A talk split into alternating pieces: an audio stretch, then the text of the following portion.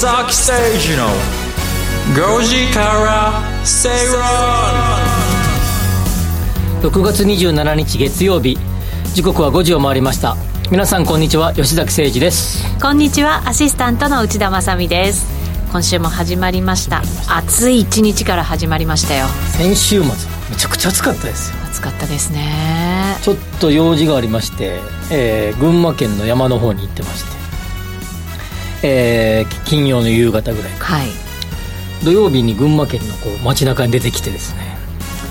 えー、とちょっとまあよ、えー、銀行にこうキャッシュカードを、はい、振り込んだりとか、うんうん、どうしてもしなきゃいけなかったんで、はい、行ったところ、えー、2時ぐらいだったんですが車を運転すると車の下の方に何時とか出てるじゃないですか。あれ、はい、何度って出てるところの出てますね、はい、41.0度でした思わず写真撮りました。あシャワーの携帯で写真撮ってきました。わかりますその気持ち、はい、っていうかお風呂のお湯の温度と同じぐらいってことですよね。いやね車から降りるじゃないですか、はい、えっと、ATM にパッと走ってちょちょってこう行くじゃないですか。あの間に汗がドーッと出ましたからね。なんか息が吸えない感じになってきますね、うん、そうそうそう。もう暑すぎてもうね熱風でしたね。風が吹いて。うわ体感しました体感しました。あのそしたらテレビで報道したら群馬県の伊勢崎とかで40.5度とか俺はそれを味わったぞと思いながらですね。伊勢崎じゃなかったけど。ぐらい暑かったですね。もう6月27日であれ6月20だからあれ4とか5ですからね。いやすごいですよね。どうなっちゃうんでしょうかね、ね、今年はね。梅雨明けしましたからね。そうなんですよ。そうそうそうそうそう。だって今週の天気予報見てたら全部ピーカンですもん。ピーカンですよ。だからこれ梅雨なはずないなと思ってましたけど。やっぱり梅雨明けですよ。ですね。えー、なんかこの間あそうそう。梅雨に入りした時に関東地方が、はい、えー、朝の番組でそろそろ梅雨入りであまだ梅雨入ってなかったねとかって言ったら、うん、その日の夜に、うん、あ夜で夕方のこの番組でそうそうそうそう。そうそうですすみません。朝ね入って入らないですけど足間違えて入ってましたね。って言ったんですけど言いましたよね。今朝もまだ開けてないんだけどそろそろ開けるかなとかって言ってたら本当に今日開けたっていうのでどちらも入りもあれ？月曜日月曜月曜でした。からねはあなのでまるまる何週間がきちっとまるまるでした。そうですね。そうそうそう。なんだろう。それあれお役所仕事が始まるからとか そういうことじゃないですよね。土日はあのね気象庁の方もチェックしてないから、うん、そうそう観測がね。してないから。できないから。そんなことはないと思いますが。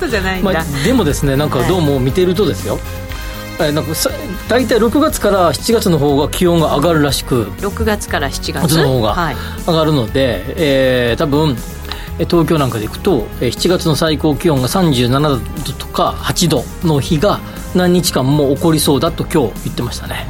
ニュース見てると。危険を感じますよね。そうですよ、はい、土曜日の、えっとね、なんかあるテレビ番組見てたらあの重いこと言うなと思ったんですけど、えー、体温を超える、えー、気温があるってことはある種の災害ですからと。っていう話をされてました。水害とか例えば台風が来たら災害だって言ってみんな慌てて逃げるじゃないですか、同じように35度を超えたのは災害と思ってその災害前提で活動してくださいって話をそれぐらい危険がねあともそうあるっていうことですよ、ね、及ぶってことですよね。まあ後でやりますけどなんか電力が逼迫してるっていう話をしてましたけど、はい、えー、その時にも、えー、ククーラーエアコンは止めるなと。そうなんですよ、ね、止めるなと。止めるなだけど他で節約してくれみたいな話をしてたけどそれぐらいやっぱり災害級の暑さっていうことですよやっぱり。ね。これねやっぱりみんなで協力し合いながら電力、うん、必要なところにちゃんと集中して使えるようにねそうね。工夫していかないといけませんね、今のこのスタジオの明かりはこんなに必要か？あ必要か。原稿が見えませんからね。そうなんです。我々用に明るくなってるんじゃないでしょうか。そうですか。あのあれでしたよ、えー、2時半からやった番組もちょっともう、あ。の暗くなってました。そうあそうそうそうそう、はい、あこの間ねスーパー行ったら日曜だったかな、はい、スーパー行ったらスーパーのあのー何あのジュースとか置いてるところ、うん、電気を光ってない、ね、ああのコンビニとかでも、物置いてある棚なんかは電気切ったってあの前回3月にあったじゃないですか、電力足りなくなるよって、うん、あの時やっぱり全部落として今回もそうしてるみたいですね。あの冷やすのは冷やしてるたりするんだけど、電気は消しているっていう状況をしてるみたいでリスナーの皆さんもちょっとしたことで、はいあの例えば使ってないあのポットとかね、うん。つけっぱじゃないですかそうなんですよ、どっちもねだからコンセントね結構抜きましたそうそうそうそう昼間抜きました。はい朝。だから意外に使ってないもの挿したまんまなんだなと思って、あちゃんと見ておかなきゃいけないなって思いましたよ、待機電力かかりますからね、うんそうなんですよね、は使う時に挿していただいて。あのエアコンはつけっぱにして体は維持しながらはい。節電モードにしましょうと、そうですね。あと水分しっかりとっていただいてね。あそうそうそうそうですよね。はい。それが一番だと思います。僕もそういえば水がないな。違うか今ねディレクター持ってきてくれると反応しましたよピクッと。はい。この後届きます。はい。はい。さてさてこの番組月曜日はエコノミストの吉崎さんに景気経済動向を中心に解説いただきます。投資力もぐっと上がる内容でお送りしていきたいと思います。えー前半ではマーケットニュースフラッシュでお届けします。そして時流潮流政治流のコーナーでは、えーピックアップしたあニュースお届けしていきますが今日は今日はね、はい。えっとね分譲マンション賃料。あ、ま、あのマンションのあの賃貸住宅じゃなくて分譲マンションの賃貸貸しの方の賃料が、はい。えーどうなっていくのかみたいなお話をしていきましょう、気になりますね。そして後半ですけれども先読み経済指標のコーナー。今日は賃金？日本の賃金。はい。もうねここはちょっと熱く語りますよ。はい、うん。最近ワイドショーでもねなんで賃金？上が上がらないの上がらないの、なんでなんでって言ってね騒いでますけど。それを深掘りしてみましょう、はいしっかりと分析していただこうと思います、えーぜひぜひ皆さんも番組ツイッターでつぶやいてください。つぶやくときは「ハッシュタグご時世 GOJISAI」でつぶやいてください。お待ちしています。それでは進めてまいりましょう。この番組はロボットホームエアトランク東京アセットパートナーズ各社の提供でお送りします吉崎誠二の5時から正論。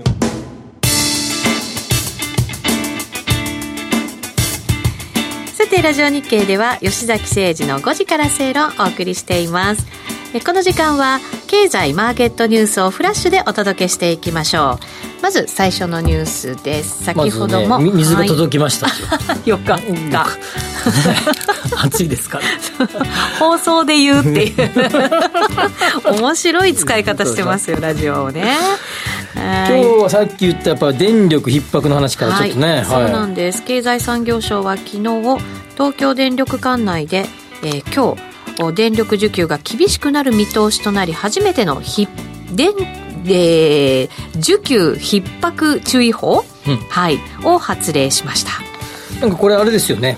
あの5%を切るとなんとかなってとかっていうルールが決まってるんだよね、そうなんですよ。えっ、とね3%から5%の時は注意報。注意報うん。なんですけれど、3%切ると警報になるということですね。いうことですね。はいなんかいうあの今のげ電力って少なくとも東電管轄はあの、まあ、今回ねけ注意報が出てっていう感じでしたけど、はい。えー東電管轄では原発が1台もか、ん。稼働してないですよね。そうなんですよ。でそれに、えー、大体大体ざくっと3割ぐらいって言われてましたからね。うん。あの東電管轄内の電で原発のあの電力の分が、はい。まあ、その分がこう、まあ、ゼロになっていると。でそれで あのちょうどあの3.11か東日本大震災以降は、えー火力発、えー、と太陽光発電とかはい。いろいろ増えてきたけど、やっぱり夕方になるとですね当然火が傾いてくると。そうなんですよね。真上から当たるよりもあの発電量が少なくなってくると、はいでとはいえですね4時とか5時台ってまだまだ暑いですから、暑いですよ、ね、今もねラジオ日経もそうですけどエアコンがついてますけど、はいそう4時になったからっつってエアコンを緩めるわけでもなくん。そうなるとやっぱり4時5時あたりが一番苦しくなってくると。はい。いうようなことだと思いますね。そうですね。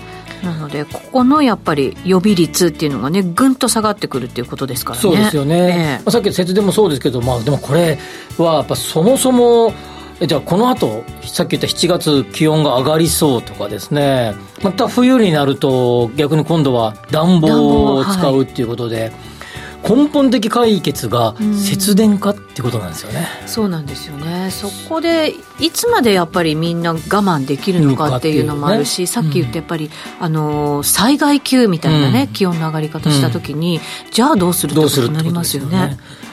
でもちろんですね、えっと再生可能エネルギーを推進していく必要があると思います、長期的には、ね、長期的に見れば。ただ明日じゃあ急にですね日本中の屋根に太陽光がつくかっていうと、まあ、そういうこともないし、いや何年もかかりますよね。かかりますよね、ええでまあ、それに対して、えー今、電気料金なんか見てたら、再生可能エネルギーのなんかあの、少しプラスアルファのお金取られてますよね、電気代に上乗せて。そうなんですか、、はい。や私明細って見たことないんですい、およ金持ちだからなんじゃないですか？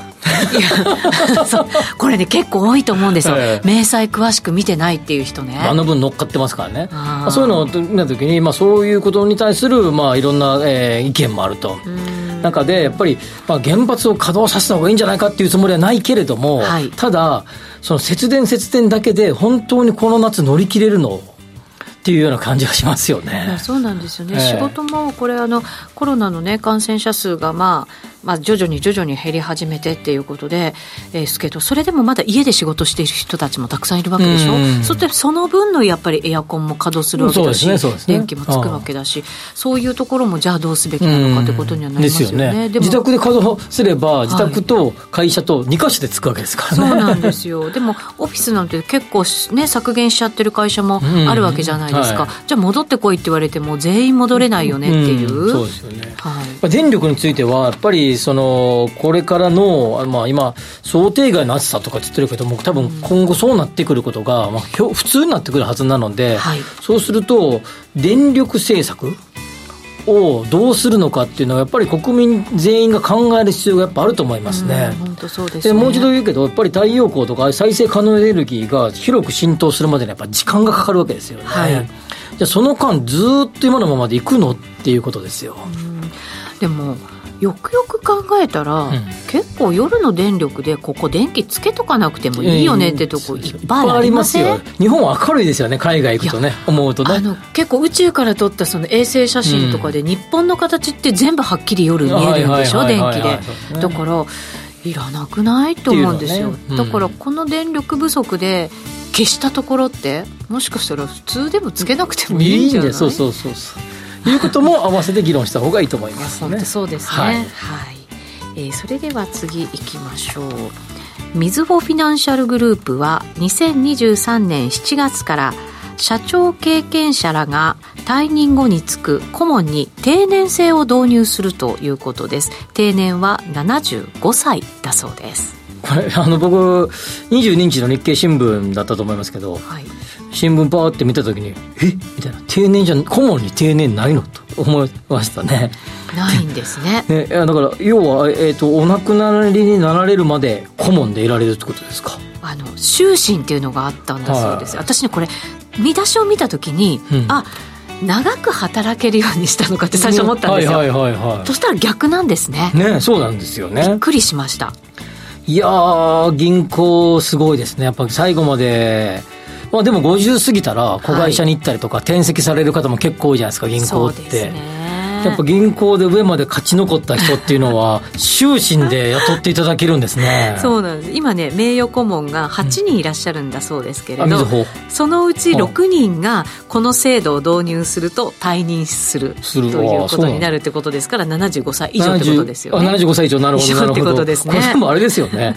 あの、よく、あの、昔さ、あの、えーっと、自民党かなんかの比例区のなんかの定年制みたいなの設けましたよね。はい。あの時もすごい、えー、俺辞めさせるんかみたいな雰囲気だったけど、多分こ、このメガバンクでも多分そういうのがあるんでしょうね。いやーこれでも銀行だけじゃなくて他の企業も同じようなことってあるんじゃないかなと思っていて。でもこれまずさ、銀行で見ても、ええ三井住友銀行にも特別顧問と名誉顧問があって、特別顧問は72歳までだが、該当者は現在いなくて、定年のない名誉顧問が6人いるみたいですよ。あそうですか？三井住友銀行。三井はだから、そうするって書いてないですもんね。うんすごいですよ、これ。あの、えー他の、あの、えーえ、三菱 UFJ フィナンシャルグループは、合計で14人。はいすごいですね。ねすごいですねそれが月 ATM で100円、200円取られてるはい彼らに給与として言ってるわけですよ。あのねお給料ないらしいんですよ。あ、ないんですか？はい、ゼロ円無報酬なんだそうですけど。部屋もないの？それがね部屋とかはあるんですよ。車とかも？で車もあるでしょうね。秘書的な人も？秘書はいるそうです。秘書と個室があるんだそうですよ。いいですだからね。それはやっぱりお金かかってますよね。そうですよね。ええええ結局のところね。これ、みずほも三菱、三菱 UFJ も、三井もみんな上場企業ですよね。はいそうですよちちょっと株主の方々一言物申されてもいいんじゃないかないや本当そうですよね。思いますね。はい。そう思います、、はい。らないものってありますよ。ね。あれあ。節約節電と一緒です、そういうことですね、はい。うん。怒られますね。怒られると思います。はい。えー次もですね、銀行の話題ですけれども、三井住友フィナンシャルグループと SBI ホールディングスは23日、三井住友が SBI に、えー1割出資する資本提携を正式に発表したということです。SBI ね。はい。SBI っていうと確かあれじゃなかったでしたっけ？あれ？みずほと仲良かったんじゃなかったでしたっ SBI? け SBI 確か。ん。なんかでもあれですか？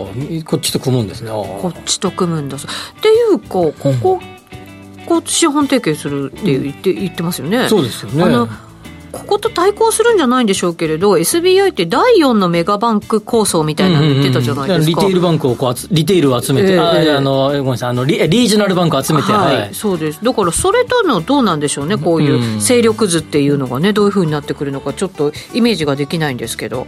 いやでも銀行証券あのの垣根がどんどんなくなっていくっていうことでしょうね多分ねこれね。そうですね、はまあでも銀行ってやっぱ今後どうなっていくのかっていうのがとてもなんていうかなもうでも多分銀行の方々が一番感じてんだろうね。と思いますよ。危機感でしょう。危機感をね。え僕の友人知人にも今今さっきから喋ってるような企業の 大学院の同級同期結構いましたけどあいますけど。えはい。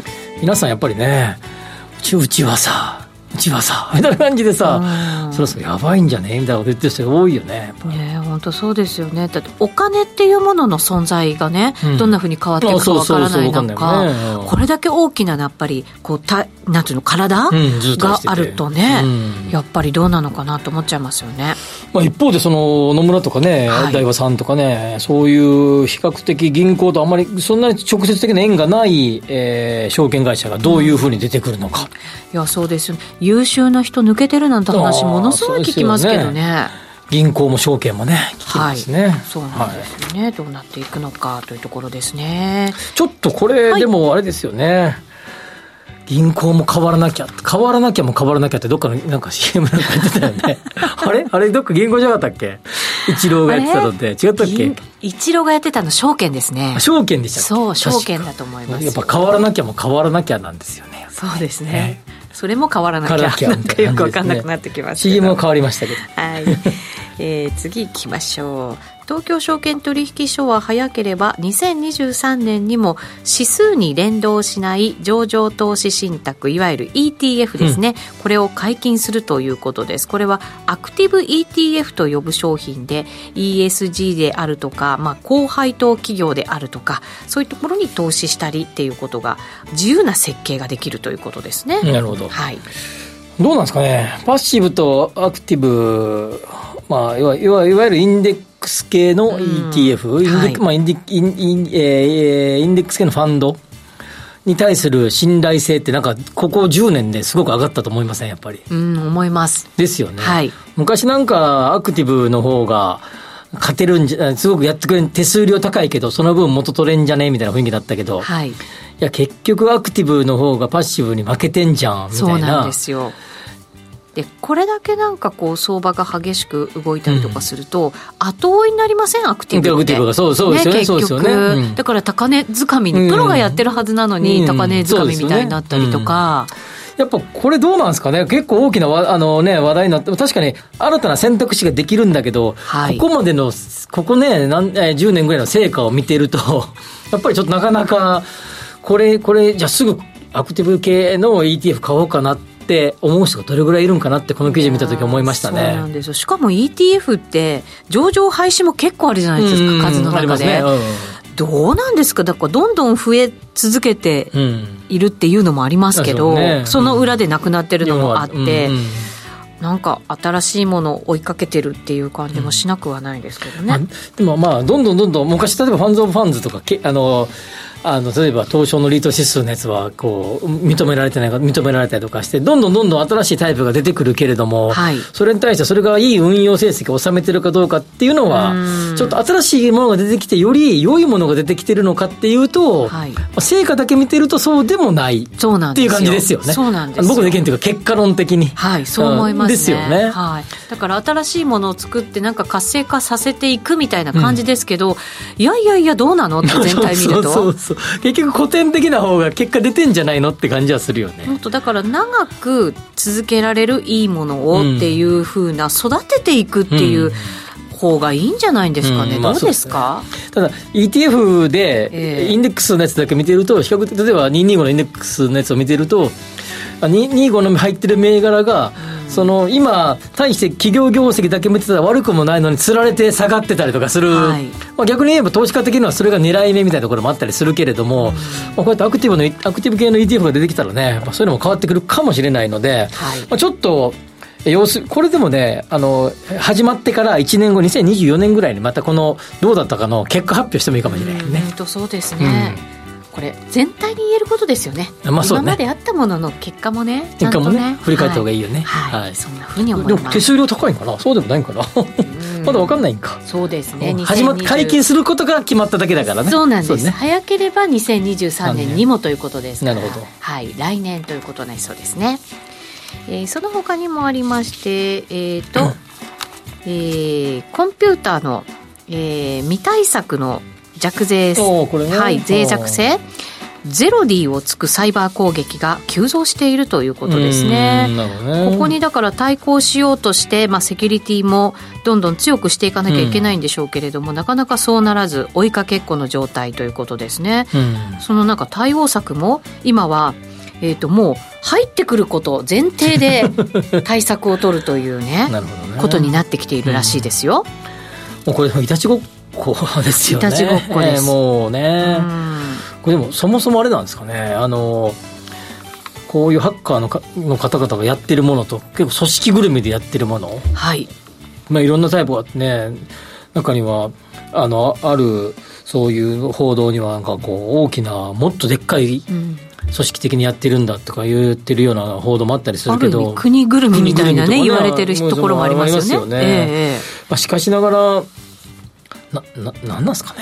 なこれこれこの記事見たけど、はい。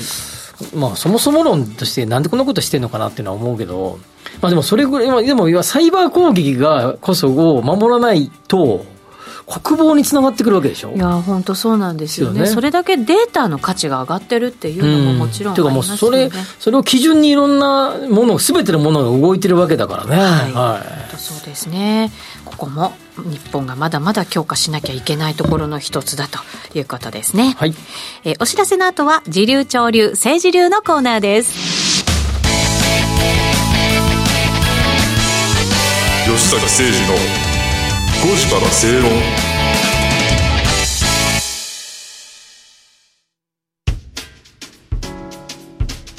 お聞きの放送はラジオ日経です。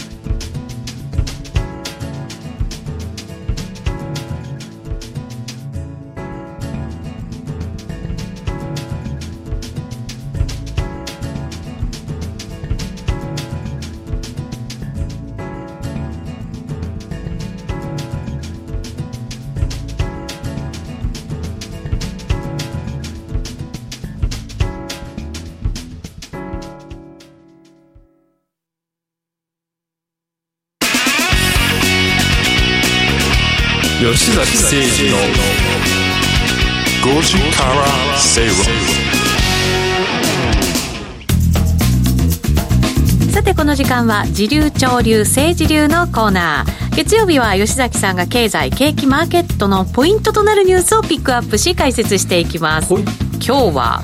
今日は分譲マンションの賃料についてのお話ですね、はい分譲マンションの賃料ね、取り上げられない。ね不動産価格がうんぬんとかね。価格だったらわかるけど賃分譲の賃料。賃料です、はあ。でまずね、えっとお話しとかなきゃいけないのは、えっと、分譲マンションタイプの賃貸住宅と。はい。これは、えーまあえー例えばごえー100個のマンションがあった時に、まあ、ほとんど多くの方々は、えー分譲マンションって自ら所有して自ら住んでいると。はい。で、えー例えば引っ越しだとかで、えーいなえー違うところに住んだ場合あ空くので貸すっていうようなパターンだとかが多かったんだけど、はい。最近ではそもそも分譲マンションとして発売されてるんだけど住むように、はい。でもまあ場所がいいので、ん。投資用として貸す前提で買っておこうかなって方も増えてきたのでなるほど。都心なんかは特に、えー、23区なんか特に、えー分譲マンションのうちもうな3割4割っていうような割合で、えー賃貸住宅として貸されてる物件が多いと。ん。で、えー、ともう一個そもそも最初から賃貸住宅として建てられた物件。はい。それは、えーの賃料がどうなってるかっていうのが大体賃貸住宅として建てられたのは賃貸住宅を専門的に建ててるデベロッパーとか、あるいはハウスメーカーさんとかが建てて、えーオーナーになるべく人に売ってはい。でそれをその建てた会社の系列の会社が管理していて、それがどれぐらいの賃料かっていうのはなかなか公表されない。あそうなんですね。分譲の、えーマンションの賃貸の賃料、えー賃えー賃料はあ賃料は、まあ今回の取り上げの東京鑑定さんのえーデータですけれども、まあ、こういうような、えー価格分析を普段は価格の分析をしている会社さんがデータを集めて、はい。えーそれを公表しているので分譲マンションの賃料の方は、えー大方の傾向が見れると、なるほど、まあ、そういうような背景がありますよと。はい。なので賃貸用住宅の賃料が上がった下がったっていうのはなかなか、えー分析しづらい。この分譲マンションの賃料から推察するって感じなんですか、それが一番多く取られてるパターンで、まあ、ただえっと、公募価格、あちょっと話があれだけど、公募価格的なやつ、そういう、えっと、スーモさんとか、ライフルとか、ああいう、えー多くの物件が載っているところを見て、えーなんとなくの分析はできますけど、それはあくまでも公募されている価格ですので、はい。まあ、実際はどうかわからないということになります。うん。はい。で、その分譲賃貸、分譲マンションの賃賃料ですが、ずーっと上がってました。ずっと上がってた。はい。はい、えー、2015年、6年ぐあたりぐらいからずーっと上がっててですね。上がってた。はい。それで、えーこの東京鑑定さんのデータによると、首都圏で、えー平米単価が3297円はい。ですが、えー東京の、えー都だけで見れば、えー4月えー5月分がえー3745円平米単価がはい。となってます。でこれはですね、えーまあ、平米単価ですのでな例えばファミリーでよくある 2LDK の広いやつとか 3LDK の小ぶりのやつでいくと70平米ぐらいですから、はい。まあ、これを計算すると大体267万ぐらいの価格ということになります。はい。で分譲マンションの賃ってこれこのき、えーこのデータでは2ヶ月連続で下落って出てます、ずーっと上がってたけどここに来てちょっと下落基調に入ってきてるということになります、はい。でずっと上がってた背景がいくつかあるんですが、まあ、さっき、えっ、と、個人事業主とかが増えてきて、自ら借りて半分経費で落とすとかですね、はいはい。まあ、そういうことをされる方も増えてきたこと、あるいは中古マンション価格がが上昇していることで、今持っている物件を売って、利益、まあ、株でいう利確ですね。はい。利確状態にしておいて、しばらく賃貸に住んでおいてまたタイミングを見て買おうかなと言われてる待機組と呼ばれている方が結構増えてきたこと、なるほど。はい。えーなどが背景にあってですね、あるいはもちろん言うまでもなく、えー新築だったり中古のマンション価格が上昇しているのでちょっとさすがに手が出ないよなと、もうちょっと待った方がいいかなと思う方があいてそういうそもそも買おうかどうか迷っている中での待機組の方もいたので上がってきたんだけど、はい。ちょっと陰りが見えてきたっていうのがこのえーデータです。なるほどはいで、まあ陰りが見えてきたの背景には、まずやっぱり高すぎっていうのはやっぱり一つあると思います。なかなか手が出手ないが出なかった。はいで、もう一つですね、ぶえっと、海外のえー方々の流入が一時,、えー一時期すごく多くてなるほどそことの価格競争みたいなのがあって、えー、価格競争というか、まあ、えー、か買い値競争っていうか、はいがあって、多くの方々が借りていたのが、それが、ま、未だ戻ってこない。コロナを機に。コロナを機に、ええ。で賃料っていうのは粘着性と遅効性があるって言われています、はい。言われているので、こいつはどういうことかというと大体賃料えっ、とえーマンションの賃貸借契約って2年契約を基本的にします、はい。一般的には、ええ。そうすると2年ごとに更新していきますのでその2年間は動かないわけですね、そうするとコロナからザクッと2年経ったんですよそうですね、はい、そうすると、えーこの5月分っていうことはコロナが経って、えーコロナが広がってから2年ちょいですよね、まあ、そろそろ下がり雰囲気が出てきて改改定改定がそろそろ迎える時期に差し掛かってきた。でもしかすると再び海外からの、えーなんうかうんと働きに来る方はい。が増えてきたら上がるかもしれませんが、え。しばらくそれが明日明後日戻るとは思えないんで数ヶ月間は多分そんなことはないと思いますので22年中はしばらくちょっと落ち着き加減が出るんじゃないかなと。それに伴い、えーこういう高高級系の分譲マンションの賃貸住宅は一時期もうほとんどないぐらい売り貸す物件がないっていうぐらいですね、えー枯渇していた状況が続きましたがそれがだいぶ今貸せる物件も増えてきたと、はい。えーいうこともありですね、まあ、若干の、えーまあ、わずかですがあ上、えー下落、まあまあ、た正しく言うと上昇カーブに歯止めがかかってきたというような状況に今あるんじゃないかなと思いますね。どうなんでしょうね。大きく下落するとかってイメージはやっぱりしにくい。しにくいと思いますね、はい、だけどちょ、まあ、いわゆる株価で調整局面。若干の落ち着き。はいにはなると思いますが、大きな下落はないと見ていいと思います、数か年は。あそうなんはい、ですね、っていうのも分譲マンション価格が大きく下がってくれば話は別ですが、はい。いまだに分譲マンション価格は高い、えー新築中古でも高いですから、それがだいぶ目に見えて下がったなというような時が来るまでは、えーそこそこの数字が、えーあの金額になるんじゃないかなと思ってますね。うんこういう不動産の価格って、まあ、ざっくりの質問であれなんですけど、こういう賃料が下がって価格に影響していくのか価格が下がって賃料に反映されていくのかってなんか順番があったりするんですか？これはあの4証言モデルってやつで本当すげえ経済学的にこうあのもう証明されてるやつあの、はい。理屈があってまず供給量が増えれば価格が下がります当然。あそうかそうか。いっぱい建てられれば。物がね物が増えれば。はい。もう街中にマンションだらけになったら当然物件が増えるわけですから、そそね。の分下がりますと、はい。でそうすると価格にも下がって、投資市場に出てきて賃料が下がる。賃料が一番遅れて下がってくる。賃料が最後、まあ、最後というか、まあ、かなり遅れて出てくるっていう遅効性があるってい。ということですので賃料が下がってきたということは僕は多分ですねこれはやっぱり今分譲えー中古物件も若干のえーえーっとですね在庫数が増えてきてますので、はい。かマンション価格も下がる傾向に向かっていくんじゃないかなと思います。ただ先ほど同じことですけど海外の方からの流入が戻ってくればこの限りにあらずと。そうですね。いうような感じで、どういうことかというと、つまり今、ちょっとした小康状態ですから、今移動するにはまあまあいいチャンスかもしれない。こっから、なるほど。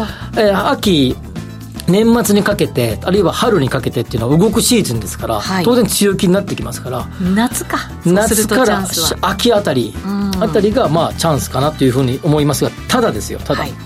もっと下がる可能性も秘めているので今と見るのか今は少なくともちょっとそっち行くでしょうけど長期的に見てもうちょい待って下がるのを待つか二択にがあ二択の状況にあるんじゃないかなと思いますね。この動向によってほら私とかがその賃貸契約を更新するときに 値下げ交渉をしたらいいのかどうなのかとかね、はいそうですね。うん。これはもしかするとそのままで出てもいいと思うしそのままで値下げ交渉してもいいかもしれないですけど、ただ賃料って粘着性って逆に粘着性っていうのは上がる時も下がる時もそのままであり続けるってことですから下げオーナー的には下げづらいっていうのもある。まあそうですよね、はい。まあ、こっちも言いにくい言いにくいし。はい。ありますよね。わかりました。分譲賃貸分譲マンションの賃料ってそう大きく取り上げることはないのでないですよね。はい、今日ちょっと、えーガツッと喋っておきましたので、はい、はい。参考にしてみてください、はい、ありがとうございます。お知らせの後は深読み経済指標のコーナーです。吉崎誠二の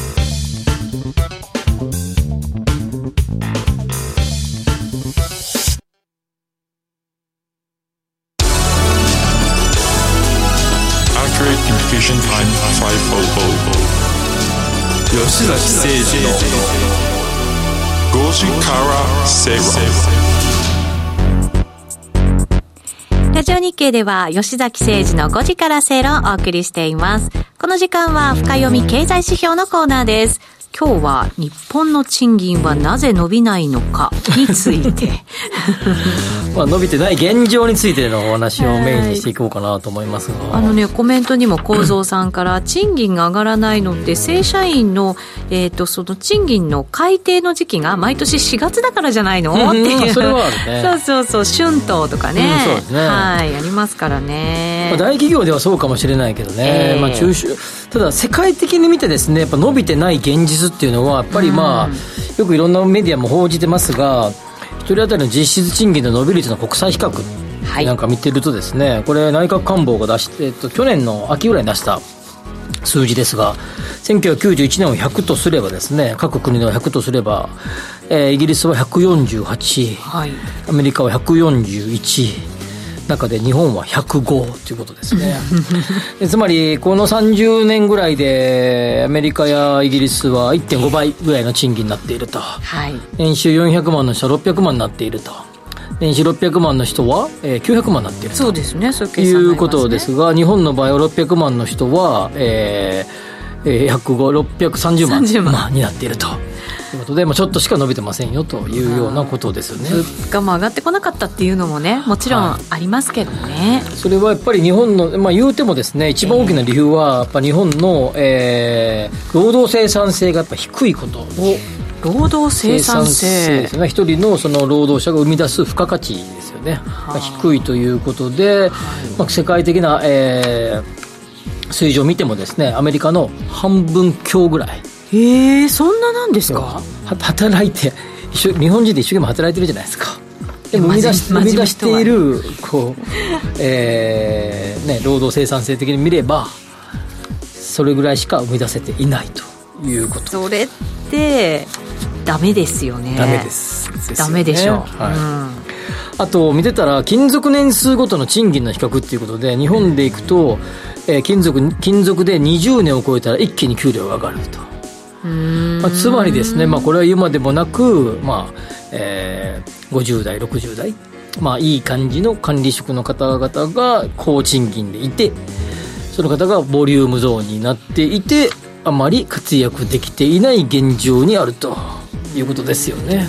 役職とかつくから？どんどん上がるあまりあまり上がっていくんだけどそれをそういう人たちも含めて労働生産性が低いということです。これは、まあ、一時期言われたですね日本のその産業えっ、と一次産業二次産業三次産業四次産業っていろいろ言われてるけどやはり今の世の中データ社会やっぱ IT 社会でというような中で、はい。そういうのを駆使してやっていくようなビジネスが日本ではあまり育ってきていない。海外に比べると。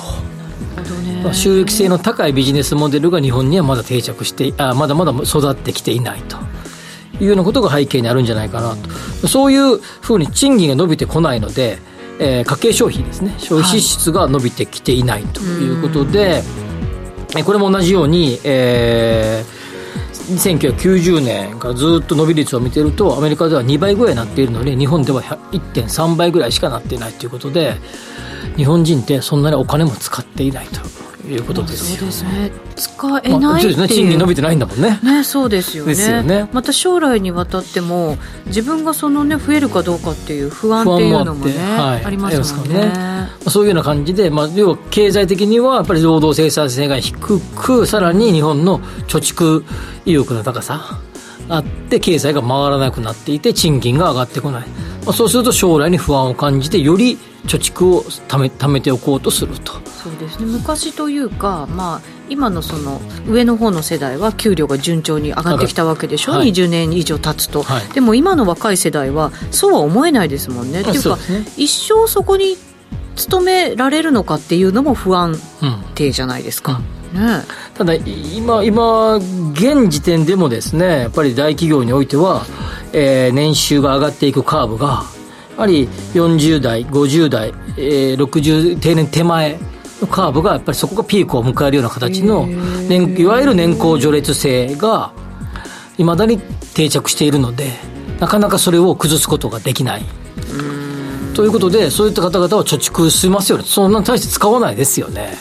そうです。55、60の方がね。そうでしょうね、まあ使ってる人もいっぱいいるでしょうけどね。まあまあまあそうですね。人にもよるけど。のうん。まあ、30代、40代が一番使うよね。一子般的に供もね子供も。やっぱり生まれたりとか、あと家頑張って持ってもみようかとかね、そういうふうになりますもんね。そういうような感じで、もうすでにですね、なんかそう日本はそういう前提での賃金カーブになっているので、やはり、えー、なんていうかな、その日本国民全体の、えー賃金が上がってこないという現実が見てこれるというところですよね。そうすると、まあそうやってお金がなかなか企業にな中でそういう労働人件費に金かけているので、はいえー研究開発費とか、そういう投資にもお金が回らない世の中になっあの企業の状況になっているということですよね。でもなんか企業も溜め込んでるって言いますけどね、はい結局新しいものに投資していこうっていうその新しいものっていうのがなかなか国内では生まれにくかったりもするのかもしれないですね、もしかするとチャレンジするっていうような、はい。そこに行ってみよう。で失敗した時に株なんかね一つねやっぱ株主の方々があの言うようになったじゃないですか、はい。2000年代に入って、それに対してやっぱり経営陣が言われたら困るとかですね。言われてマイナスにおどおどした時にそれが出世に響くとかですねえーなんか例えば取締役でその方々がやろうとしていくことに対して失敗した時にじゃあ俺も社長の目が積まれるじゃないみたいな感じで、失敗しないように失敗しないように皆さんがしていくのでそういう意味じゃチャレンジするようなふえー風土じゃなくなっていってると思うんですね。それ変えるには一体何を変えたらいいんまあ、でしょうね、さっきねどっかの銀行がえー終身雇用をやめるって言ってました。あ終身雇用の顧問をやめるとか言ってましたけど。あ あれめ相談役？なんかえっ、とそうです名誉顧問？名誉顧問をやめるとか言ってましたけど、まあ、要はそういうことでしょうね。話はね。流動性高めるってことですかね。そうですね。で、移動、結局前もね、ここでも喋ったけど、ええ。転職しまくってる人に対してネガティブなイメージがあると、ずーっと働き続ける方が、ね、いい社員のようになっているっていう。ね。はいずっと居続けることによってお給料が上がっていくんじゃなくて自分が活躍することによってお給料が得られるっていうね。そういうふうな感じになっていかなきゃですよね。個本当はいけ人の能ないんでしょうね。力に応じて給料が払われるべきですよね。そそこを変えていけない限り、なんか日本の賃金上げろ上げろとか、春闘でなんとかとかじゃないんですよね。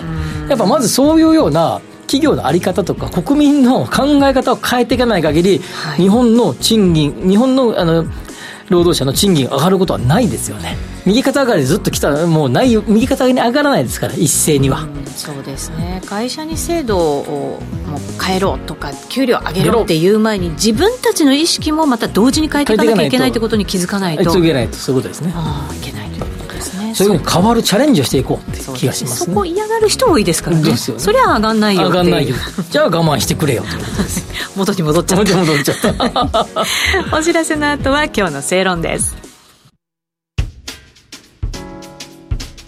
お聞きの放送はラジオ日経です。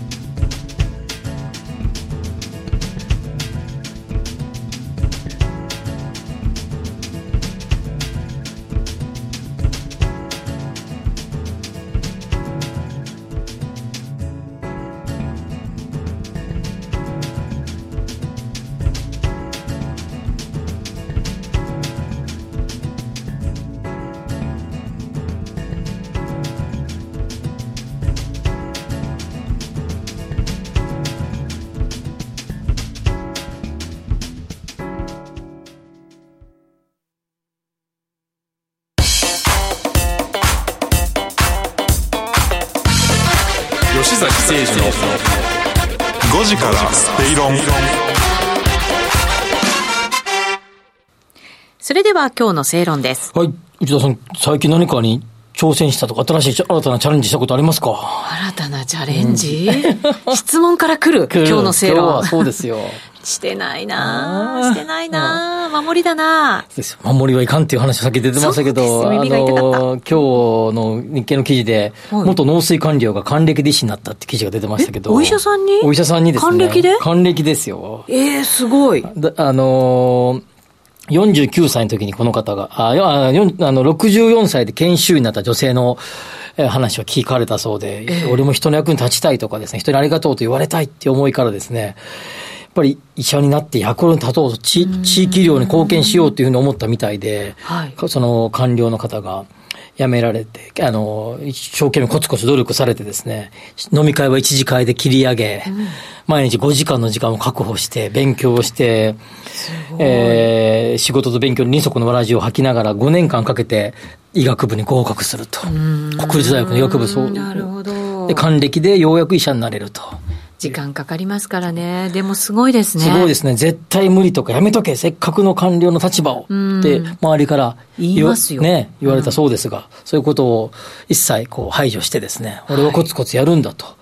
多分少しずつ成長するような楽しみを感じながら勉強されてたような気がするんですけど、すごいなと思いましたね。やすごいです一から勉強するなんてね、僕もなんかやってみようかなってこの記事を読んだ時思いました。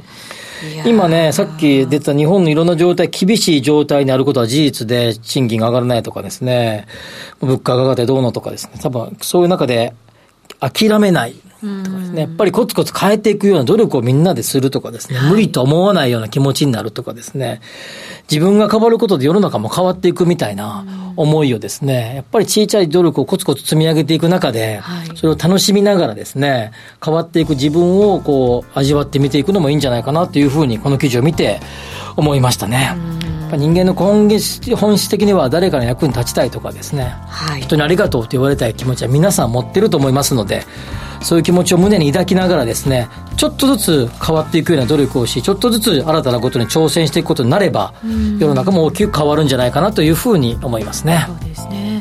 あのー承認欲求ってすごいあると思うんですよね、うんうん人ね。はい認められたいねだけど、そうそうそう。だけど、自分が変わっていかなかったら、それね、やっぱりないわけですよね。ねどこかで止まっちゃうわけですもんね。チャレンジしてね、あの、文句言うな、言ってくれと勝手にと、人は、人は人と、俺はこうやってチャレンジするんだっていう思いを大切にしたいなと思いますね。そうですね、はいそして人に認められていく必要とされ続けていくありがとうと言われ続けていくと。ねなりたいですねはいえーさてコメントにアルタンさんから「雇用の流動性が根底でしょう」とつぶやいたら、えー転職多いとローン組めなくなるよと経営者に諭された。ね まあ、住宅ローン確かに金属年数で見られますけどね。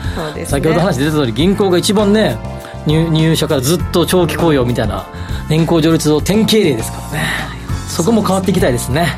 本当そうですね、はい、迫られてると思いますもんね。変わろう日本ね。それも正論？この番組はロボットホームエアトランク東京アセットパートナーズ各社の提供でお送りしました。ここまでのお相手は吉崎誠二と内田まさみでした。明日も夕方5時にラジオ日経でお会いしましょう